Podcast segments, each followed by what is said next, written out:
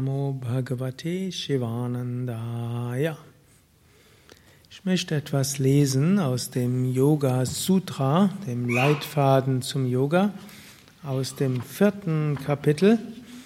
Wir sind am Ende des vierten Kapitels und zwar im 29. Vers hat er gesagt, Wenn wir den letzten Schritt gehen und den höchsten Bewusstseinszustand erreicht haben und in Dharma Mega Samadhi sind, dann haben wir alles erreicht. Zu Anfang des ersten Kapitels, nicht gleich am Anfang, hat er gesagt, wir sollten die Sehnsucht nach der Erleuchtung kultivieren und letztlich die spirituelle Entwicklung zum Zentralen unseres Lebens machen. Es gibt so viele verschiedene Dinge, die wir auch wollen und brauchen. Er gibt dann ja auch im ersten Kapitel einige Verse danach, so einige Hinweise, was man auch so alles noch hat. Unruhe und äh, Trägheit und irgendwo gedrückte Stimmung und Krankheit und so weiter. Mag alles da sein, da gibt es einige Tipps, wie man das überwinden kann, aber er sagt immer wieder, wir sollen einen spirituellen Weg gehen, so kommen wir zu Freude und dauerhafter Erfüllung. Alles andere gibt uns nur vorübergehende Freude, die letztlich langfristig uns sich das gibt, was wir, was wir brauchen. Und dann sagt er im 29. Vers, ja, und wenn wir jetzt kurz vor der Erleuchtung sind, dann müssen wir nur noch springen. Da müssen wir nicht mehr so den Wunsch kultivieren, sondern dann springen wir in die Erleuchtung hinein. Oder wir lassen alles andere los. Und im 30. Vers sagt er, Tata Klesha Karma Nivriti. Tata Klesha Karma Nivriti. Dann hören die ganzen Vrittis auf, die geschaffen sind aus Klesha und Karma. So viele Gedanken sind da und so viele Probleme sind da. Und die schaffen alle möglichen Vrittis. Und woher kommen die Probleme? Aus Klesha und Karma. Klesha, Ursachen des Leidens, Unwissen, Identifikation, mögen, nicht mögen, Furcht vor dem Vergehen und alle Emotionen, die damit zu tun haben. Also dieses innere Hängen und diese innere Wünsche und Identifikationen und Abneigungen und Ängste und so weiter und daraus kommen dann Ärger und Neid und Gier und so weiter. All das schafft Vrittis. Kennt ihr das?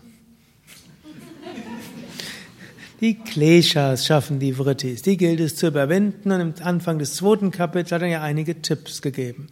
Aber alle Tipps, die er uns so vorher gegeben hat, wie Tapas, Vatya, Ishvara, Pranidana und so weiter, ist nur vorübergehende Pflaster. Die sind wichtig, aber erst wenn wir die Erleuchtung erlangt haben, dann hören alle Kleshas auf. Und so können wir uns auch freuen, irgendwann hört das Ganze auf. Gut, manche sagen, freue ich mich nicht drauf. Ein kleiner Tipp, niemand wird gegen seinen Willen die Erleuchtung erlangen. Man kann auch Yoga üben und einfach sich wohlfühlen und mehr Kraft haben, mehr Inspiration, bisschen mehr zu sich selbst kommen, bisschen mehr Ausstrahlung haben, einen gesünderen Teint haben und was einen sonst noch alles interessiert.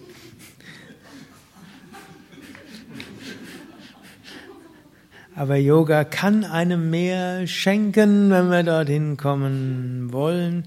Natürlich, wenn man auch nach besserem Tern Gesundheit mit Yoga strebt, man könnte ja auch mit anderen Mitteln streben, führt das auch dazu, dass man mehr Zugang findet zum inneren Selbst. Und das meldet sich dann auch und sagt dann, ich will mehr. Das ist so ähnlich. Ne? Ich kann mich erinnern, irgendwann mal war ich in Genf gewesen, da haben mir Schüler immer Schweizer Schokolade gebracht. Dann wurde ich nach Los Angeles versetzt. Dort haben die Schüler mir amerikanische Schokolade gebracht. Ab da gab es kein Problem, auf alle Schokolade zu verzichten. Wenn man mal was Besseres gekostet hat, dann ist der Rest. Aber er jetzt auf die Idee kommt, mir Schokolade zu schenken, ich esse keine mehr oder und wenn man mal was schenkt, dann hm, verschwindet die irgendwo sonst. Gut, denn es gibt noch was Besseres als Schokolade. Gut, genauso, wenn wir jetzt in der Meditation, auch wenn wir es erstmal gemacht haben, ein bisschen mehr Gelassenheit zu haben, oder wenn wir jetzt die Asanas nur üben, weil es uns irgendwie besser fühlen lässt und weil der Tag anders verläuft, es kann uns zu etwas Tieferem führen. Und wenn wir diesen Geschmack mal gefunden haben, die Tiefe des Selbst oder ein Öffnen zu einem Göttlichen, wollen wir mehr. Und langfristig wird das uns lösen von Klesha, und auch von Karma. Natürlich, Karma heißt die Ereignisse, die kommen. Und die werden auch weiterkommen. Mit der Erleuchtung löst sich der Körper nicht auf. Man kann das bedauern, man kann es willkommen heißen. Jedenfalls die Erleuchtung führt nicht zum Auflösen des Körpers. Es gibt also weiter noch Karma. Aber wir werden aus dem Karma keine Vrittis mehr haben, keine Sorgen mehr.